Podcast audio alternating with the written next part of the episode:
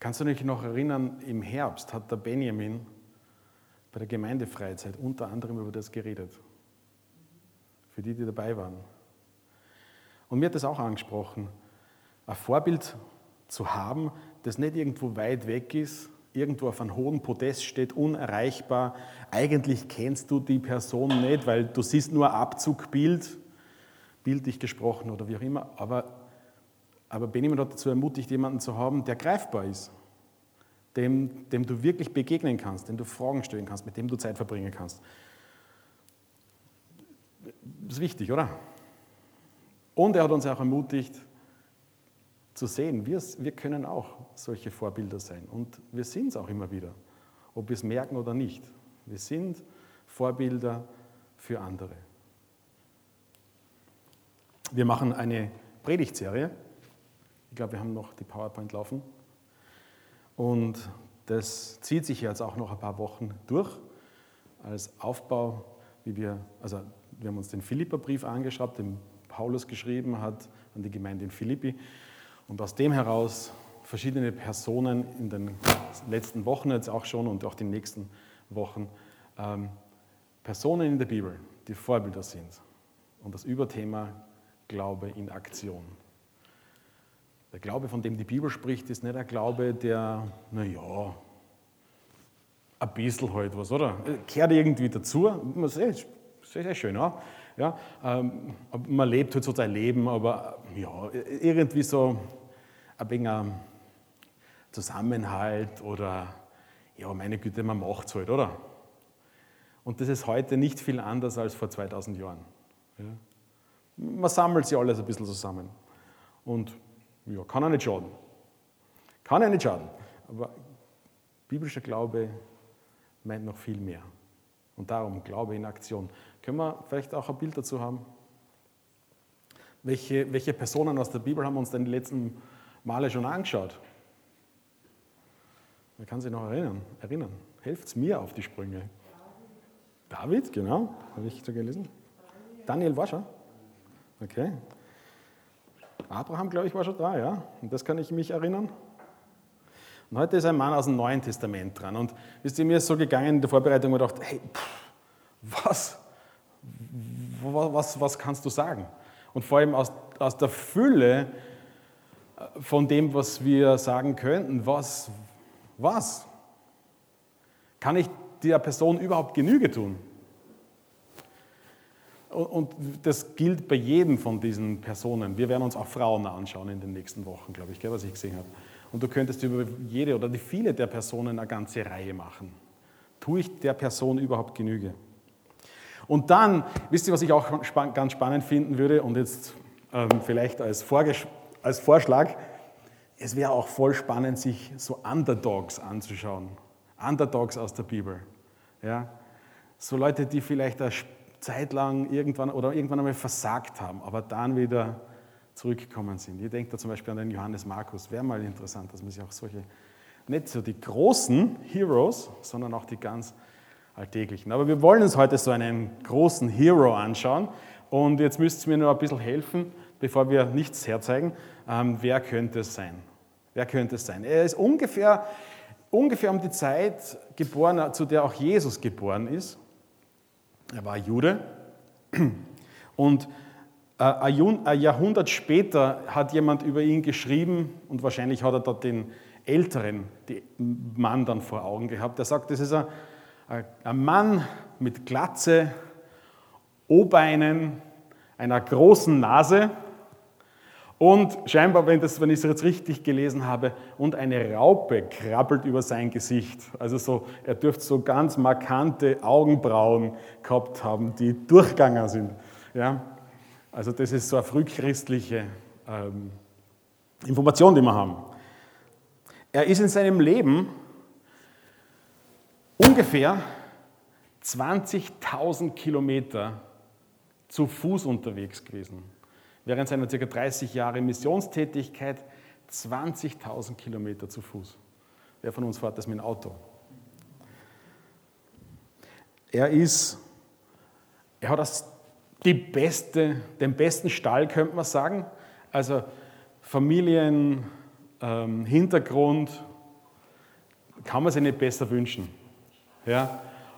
Super Ausbildung hat er genießen, genießen dürfen und der rote Teppich ist eigentlich vor ihm ausgerollt. Also Erfolg eigentlich vorprogrammiert, steile Karriere vorprogrammiert. Wer könnte es sein? Super, sehr gut. Ja. Also ihr, ihr sitzt draufgekommen, wie ich gesagt habe, kleiner Mann mit O-Beinen, oder? Aber ich finde das auch gut, das ist ein Detail, weil manchmal stößt das vor so halt an durchgetrainierten, gestählten Körper und der kommt rein und die Sonne geht auf. Aber ich kann mir eher vorstellen, wenn der Paulus hier reinkommen würde, er würde uns vielleicht gar nicht einmal so auffallen. Und von solchen Personen gibt es sehr, sehr viele in der Geschichte, ob in der Bibel oder außerbiblisch. Und vielleicht sagst du, so wie der Paulus, das bin ja ich nie. Willkommen im Club. Ich bin es auch nicht, oder? Und doch dürfen wir uns, ob von Paulus oder von anderen Personen, ein Stickerl abschneiden. Und ich möchte ganz am Anfang anfangen, oder zumindest die Geschichte, die wir von ihm wissen, ziemlich am Anfang, Apostelgeschichte, Kapitel 9. Und wenn du keine Bibel hast, dann würde ich dich bitten, nimm da eine oder lass dir eine bringen. Apostelgeschichte, das ist so ziemlich am Ende schon von diesem dicken Buch. Und es ist um das Jahr ähm, 36, 33, 36, 36 nach Christus, also drei, vier, fünf Jahre nach der Kreuzigung von Jesus. Die Gemeinde hat sich sehr rasch ausgebreitet, vor allem unter Juden, und ist dann nicht über Jerusalem hinausgewachsen. Und jetzt lesen wir von diesem Paulus oder Saulus. Übrigens, der hat immer Paulus und Saulus geheißen. Paulus war einfach sein römischer Name. Die sind in einer Multikulti-Gesellschaft gewesen und der hat der hat nicht auf einmal Sauluskasten und nachher Paulus, beides immer. Okay, aber jetzt gehen wir zum, zum Text. Und zwar Apostelgeschichte 9. Und ich möchte gleich lesen ab Vers 1. Wir lesen ja ein gutes Stück, also entweder zuhören oder mitlesen. Und wir lesen oft aus der Neues Leben Übersetzung, weil es gut leserlich ist und gut verständlich. Währenddessen wütete Saulus gegen die Anhänger des Herrn und setzte alles daran, sie zu vernichten. Er wandte sich an, den hohen, an die hohen Priester oder an den hohen Priester und bat ihn um ein Empfehlungsschreiben für die Synagogen in Damaskus. Damit wollte er alle, die dieser neuen Richtung angehörten, aufspüren, und sie, um sie zu verhaften, gleichgültig ob Mann oder Frau, in Ketten und in Ketten nach Jerusalem zurückbringen. Während er nach Damaskus unterwegs war, umstrahlte ihn plötzlich vom Himmel her ein blendend helles Licht. Er fiel zu Boden und hörte eine Stimme. Saul, Saul, warum verfolgst du mich? Wer bist du, Herr? fragte er. Die Stimme antwortete, ich bin Jesus, den du verfolgst. Steh auf und geh in die Stadt, dort wirst du erfahren, was du tun sollst. Die Männer, die Saulus begleiteten, standen stumm vor Verwunderung da, denn sie hatten zwar die Stimme gehört, aber niemanden gesehen. Als Paulus vom Boden, sich vom Boden erhob und seine Augen öffnete, konnte er nichts mehr sehen.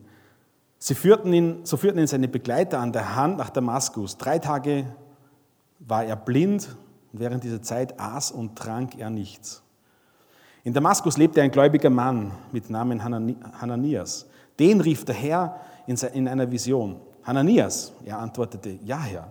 Der Herr sagte, geh in die Straße, die gerade genannt wird, zu einem Haus von Judas. Dort frage nach Saulus von Tarsus. Er betet zu mir und er hat in einer Vision gesehen, dass ein Mann mit Namen Hananias kommt und ihm die Hände auflegt, sodass er wieder sehen kann. Aber, aber, aber Herr, rief Hananias aus, ich habe gehört, wie viel Schlimmes dieser Mann den Gläubigen in Jerusalem angetan hat. Und er hat von dem obersten Priester die Vollmacht bekommen, alle hier zu verhaften, die deinen Namen anrufen. Doch der Herr erwiderte, geh und tu, was ich sage. Saulus ist mein auserwähltes Werkzeug. Er soll meine Botschaft den Völkern und den Königen bringen und auch dem Volk Israel. Ich werde ihm zeigen, wie sehr er für meinen Namen leiden muss. Da nahm Hananias, da machte Hananias sich auf den Wege und fand Saulus. Er legte ihm die Hände auf und sagte, Saul, Bruder, der Herr, der dir auf dem Weg erschienen ist, Jesus, der hat mich zu dir gesandt, damit du wieder sehen kannst und mit dem Heiligen Geist erfüllt, damit du mit dem Heiligen Geist erfüllt wirst. Im gleichen Augenblick fiel es, Saul, fiel es Saulus wie Schuppen von den Augen und er konnte sehen. Da stand er auf und ließ sich taufen. Danach aß er und kam wieder zu Kräften. Saulus blieb zurück bei den Gläubigen, blieb, Saulus blieb zunächst bei den Gläubigen Damaskus. Er, bekam, er begann sofort damit, in den Synagogen von Jesus zu predigen und zu verkünden, dass er der Sohn Gottes sei. Alle, die ihn hörten, wunderten sich. Ist das nicht derselbe Mann, der die Anhänger von Jesus in Jerusalem so hart verfolgt hat? fragten sie. War er nicht gekommen, um sie auch hier in Fesseln legen zu lassen und dem hohen Priester vorzuführen? Doch Paulus predigte immer überzeugender. Er verwirrte damit die in Damaskus lebenden Juden.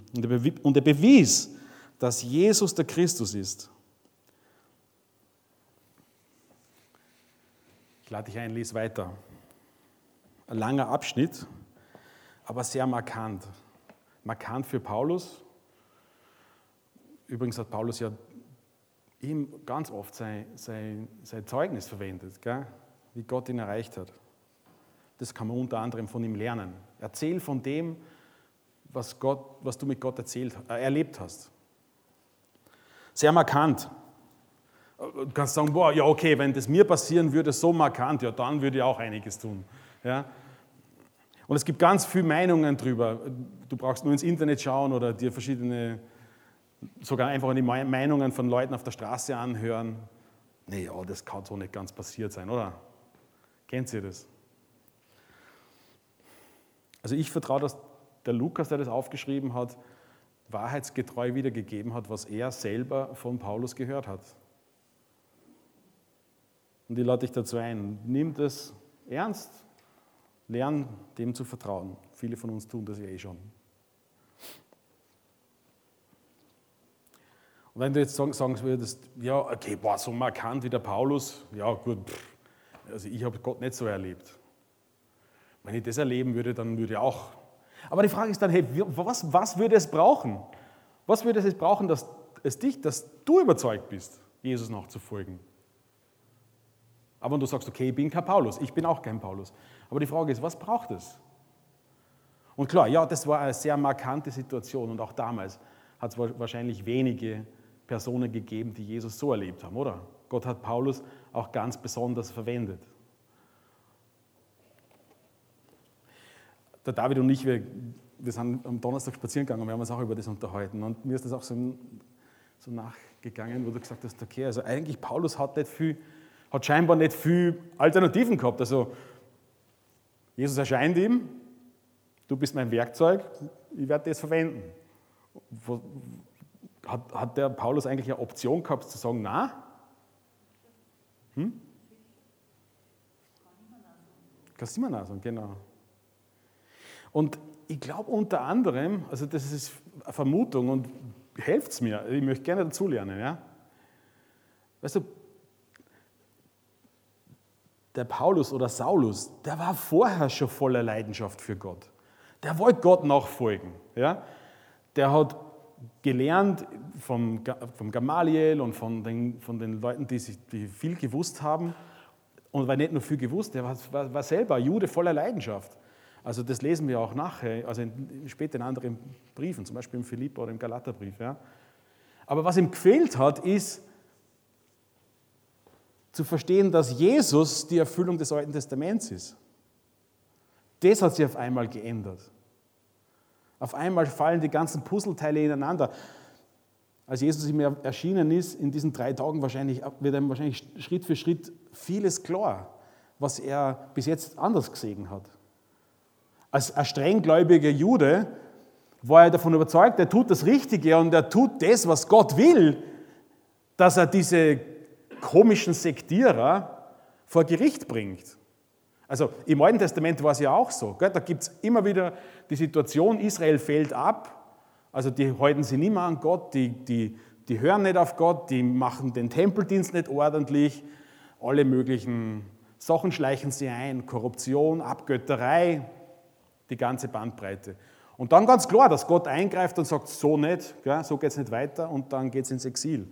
Und hey, das soll ja nicht wieder passieren. Und von daher, er ist davon überzeugt, er tut Gott einen Dienst und das ist das Richtige. Menschen, die ihr Lehre verbreiten, dass man die vor Gericht bringt.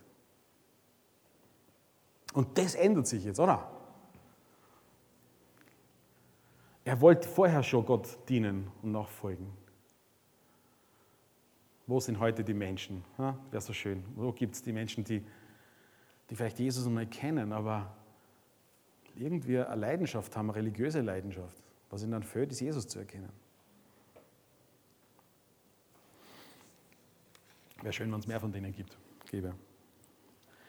Ähm, bei all dem, wenn das auch ganz was Besonderes war beim Paulus, und doch denke ich mir, ein paar Lektionen sind auch für uns drinnen. Und ich kann wirklich nur einzelne herausnehmen. Aber kannst du dich erinnern, was wir gerade gelesen haben? Jesus erscheint ihm, drei Tage lang ist er blind, er isst nichts, er trinkt nichts. Dann kommt der Hananias, betet für ihn.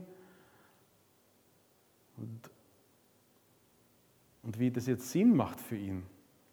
Jesus ist der versprochene Messias. Nicht am Ende, irgendwann einmal später kommt er, sondern mitten in die Geschichte rein. Jetzt ist Gott gekommen. Was ist seine Reaktion?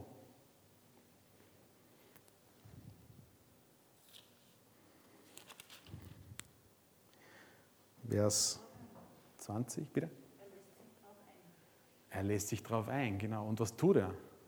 Was ist eins von den ersten Sachen, die er tut? Wie er wieder zum Kräften kommt, da heißt es, Vers 18, Vers 19, er lässt sich taufen. So, das ist schon einmal angesprochen worden, jetzt auch die letzten Sonntage.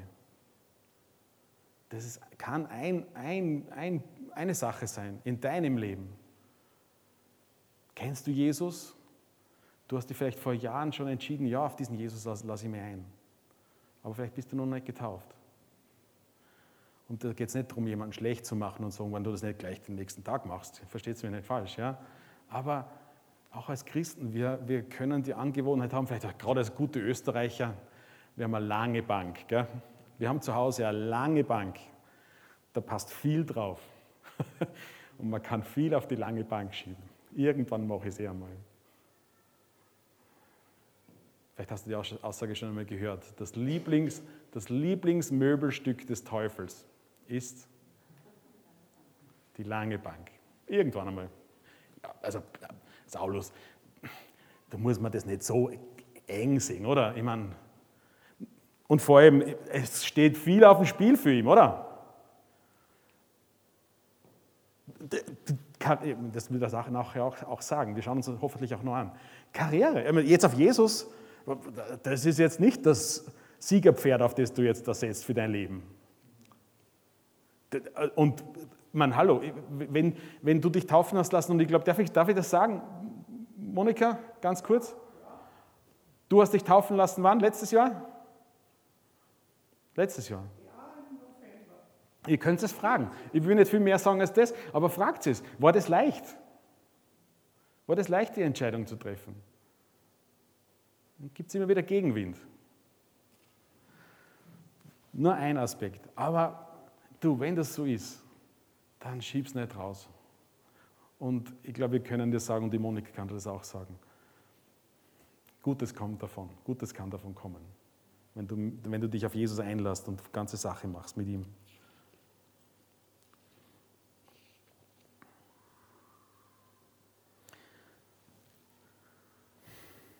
Die, die, die Begegnung mit dem auferstandenen Jesus verändert ihn.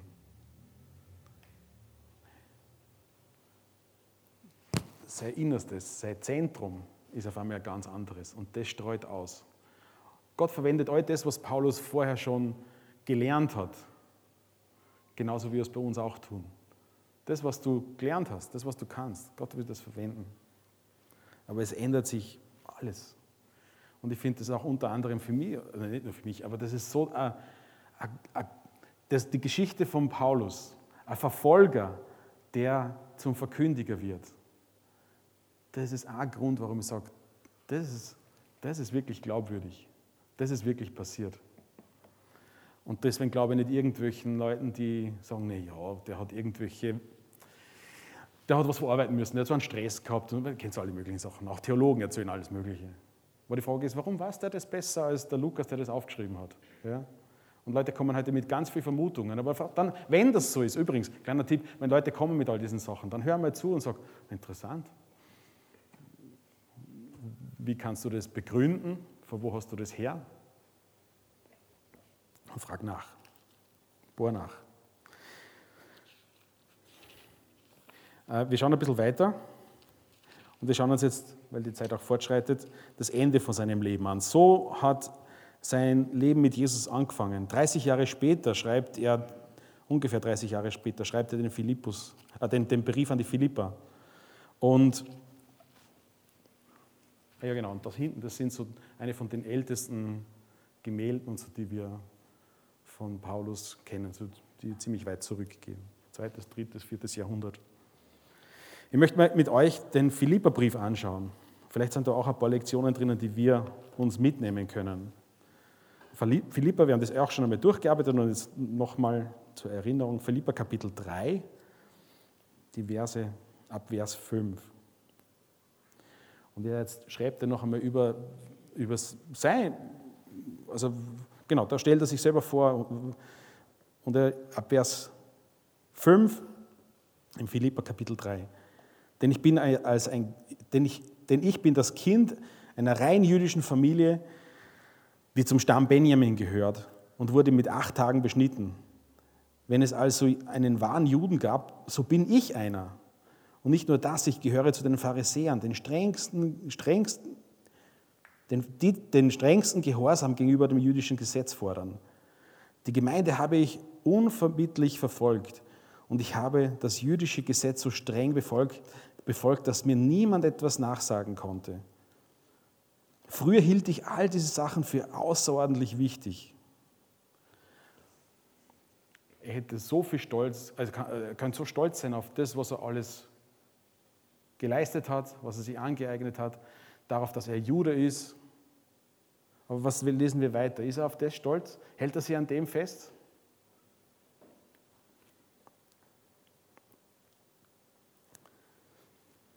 Er sagt, aber jetzt betrachte ich es alles als wertlos angesichts dessen, was, was Christus getan hat. Ja, alles andere erscheint mir wertlos verglichen mit dem unschätzbaren Gewinn, Jesus Christus, meinen Herrn, zu kennen. Ich habe alles andere verloren und betrachte es als Dreck, damit ich Christus habe und mit ihm eins werde. Ich betrachte alles andere als Dreck, als wertlos. So wie ich verstehe, sage, ich halte mir an den Sachen nicht fest. Ich bin bereit, ich, muss nicht, ich brauche nicht mehr das Ansehen von, von, von den Leuten äh, oder meine Karriere, dass, dass alles super läuft. Ich will mich zu Jesus bekennen. Und wenn das heißt, dass manche dann gegen mich sind oder dass ich halt, was weiß ich, nicht meine Karriere mache, dann ist mir das wichtiger. Im Vergleich zu dem Ansehen, also zum Vergleich zu Jesus, ist mir das Ansehen Dreck. Wie geht es dir damit? Wie geht es mir damit?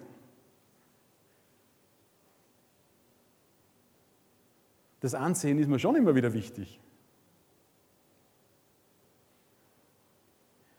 Aber ich glaube, was ich, das Gute, der, der gute Tipp für mich ist, nicht, dass ich jetzt unbedingt diese Sachen schlecht mache und sage, ja, das ist alles nur schlecht, schlecht rede. Wisst ihr, was ich meine? Meine Ausbildung schlecht dreht und die Leute schlecht dreht um mich herum und die Kollegen und die Arbeit alles schlecht dreht. Das ist nicht die Lösung, sondern dass ich kapiere und verstehe und mehr begreife, wie wunderbar Jesus ist. Dass, dass im Vergleich zu allen anderen Religionen, und da gibt es ja so viele verschiedene, oder? Was zeichnet uns als Freikirche gegenüber anderen aus? Sind wir besser? Sag's mir. Sind wir besser als Moslems, die jetzt Ramadan feiern? Aber man, denkt mal drüber nach, ich meine, dieser heilige Gott kommt und der bleibt nicht weit weg, sondern der will auf Tuchfühlung mit dir und mir gehen.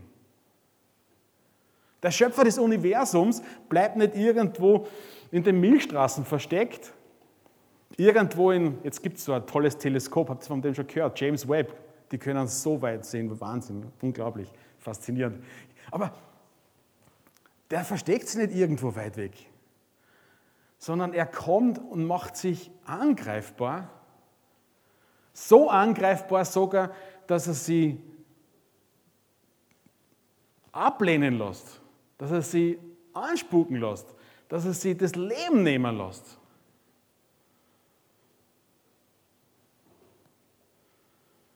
Sag mir, wo gibt es so einen Gott? Sag mir, wo sonst gibt es so eine frohmachende Botschaft?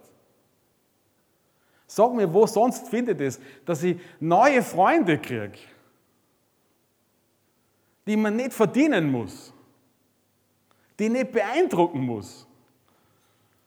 Wo sonst kriege ich eine neue Identität?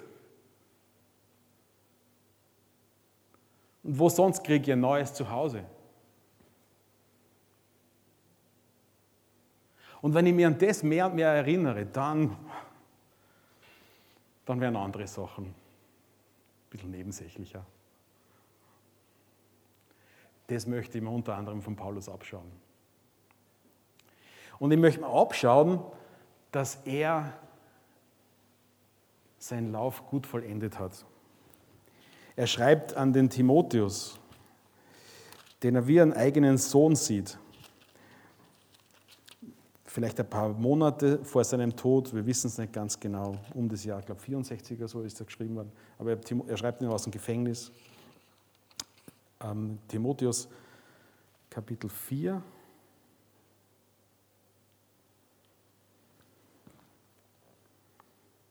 Ab Vers 6. Was mich betrifft, so wurde nun mein Leben schon als Opfer für Gott ausgegossen. Und der Augenblick meines Todes ist nahe. Ich habe den guten Kampf gekämpft den Lauf vollendet und ich bin im Glauben treu geblieben. Nun erwartet mich der Preis, der Siegeskranz der Gerechtigkeit, den der Herr, der gerechte Richter, mir am großen Tag seiner Wiederkehr geben wird. Ermutigen uns gegenseitig, dass wir den Lauf unseres Lebens gut vollenden.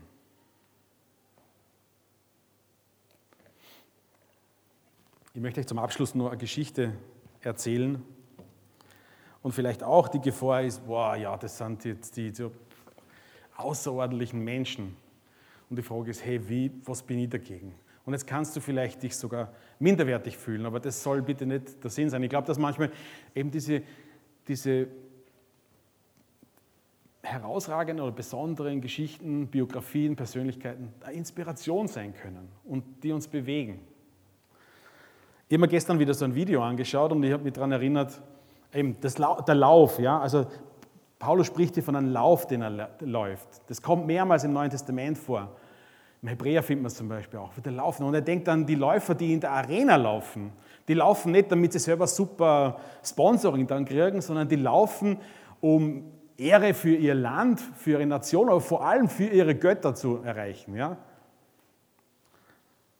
Und das dieses Bild verwendet er. Er sagt, ich möchte den Lauf laufen und ich möchte alles, was mich hindert, ablegen. Ich will laufen. 1995 habe ich, äh, ich, ich bin mir nicht mehr ganz sicher, ob ich es live gesehen habe. Und ich weiß auch nicht, ob ich, sonst habe ich es auch nicht so oft gemacht, aber ich habe ein Sportevent zugeschaut und zwar dem Ironman in Hawaii. Ich weiß nicht, ob das jemand was sagt, Ironman Hawaii. Aber das ist echt krass.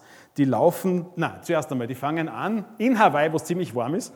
Die schwimmen 3,8 Kilometer. 3,8 Kilometer schwimmen. Stell dir die, die, Distanz vor, das ist ziemlich weit. Ich weiß nicht, bis zum Hofer rüber, nein, noch weiter. Ja? Ich bin ein schlechter Schwimmer, das war nicht. 3,8 Kilometer schwimmen die. Dann 180 Kilometer Radfahren, gleich nachher. Du trocknest dich ab, ähm, andere Gewand vielleicht anziehen und dann geht es ab Richtung Wien und noch ein bisschen drüber hinaus. 180 Kilometer. Und dann zum Abschluss, weil das noch nicht genug ist, eine Marathondistanz laufen, knapp 42 Kilometer. Gibt es in Österreich auch diese Ironmans. Aber ich hab, 1995 habe ich gesehen, eine, äh, wie das in Ironman, dass der gelaufen ist, also das, das, das letzte Stück, die, die sind schon zum Ende gekommen, nicht, nicht die ganzen. Übrigens, glaubt sie, was glaubt sie, was ist die, die, äh, der Rekord? Was ist der Rekord für so eine Distanz? 3,8 Kilometer Schwimmen, 180 Kilometer Radfahren und 42 Kilometer. Manuela, komm, du bist eine Sportlerin. Wie viel? Das ist unfassbar. Der Rekord bei den Männern liegt bei 7 Stunden 51 Minuten. Und bei den Frauen 8 Stunden 26. Unglaublich. So, ich sehe das und ich meine, das darf unsere Inspiration sein. Da gibt es eine, Läuferin, die hat, also die Paula Newby Fraser. Kannst Google selber nach. Ähm, erstaunlich, eine, aus, eine außerordentliche Ausnahmeathletin. Und 1996, die hat immer gewonnen die letzten Jahre. Und ein Kilometer vorm Ziel kann es nicht mehr. Also da gibt es das, du triffst die Mauer, die, die, die, die kollabiert. Ja? Und jetzt nicht, um jetzt das zu lange zu machen, aber die glauben, die braucht die Rettung, Krankenhaus, aus. Und das dauert eine halbe Stunde, dass sie sich langsam wieder äh, lebt. Die ist voll dehydriert, gell? die schütten literweise Wasser über sie und die trinkt. Und dann geht die barfuß über die Ziellinie. Sie humpelt und wird noch Vierte. Und das nächste Jahr hat sie wieder gewonnen. Sie gehört zu den Top 5 der Profisportlerinnen der letzten 25 Jahre. Viele Auszeichnungen gewonnen. Aber wenn du in, deiner, in, deiner, in deinem Leben gerade so bist, dass du irgendwo humpelst oder hingefallen bist, dann bleib nicht liegen. Steh auf. Die Pauline Fraser hat Leute um sie herum gehabt, die sie angespornt haben, die geschaut haben, braucht sie Hilfe. Der Paulus war nicht alleine. Der hat immer ein Team gehabt.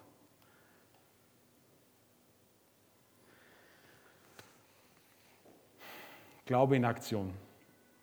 Lass uns gemeinsam herausfinden, was das bedeutet. Ich möchte zum Abschluss beten.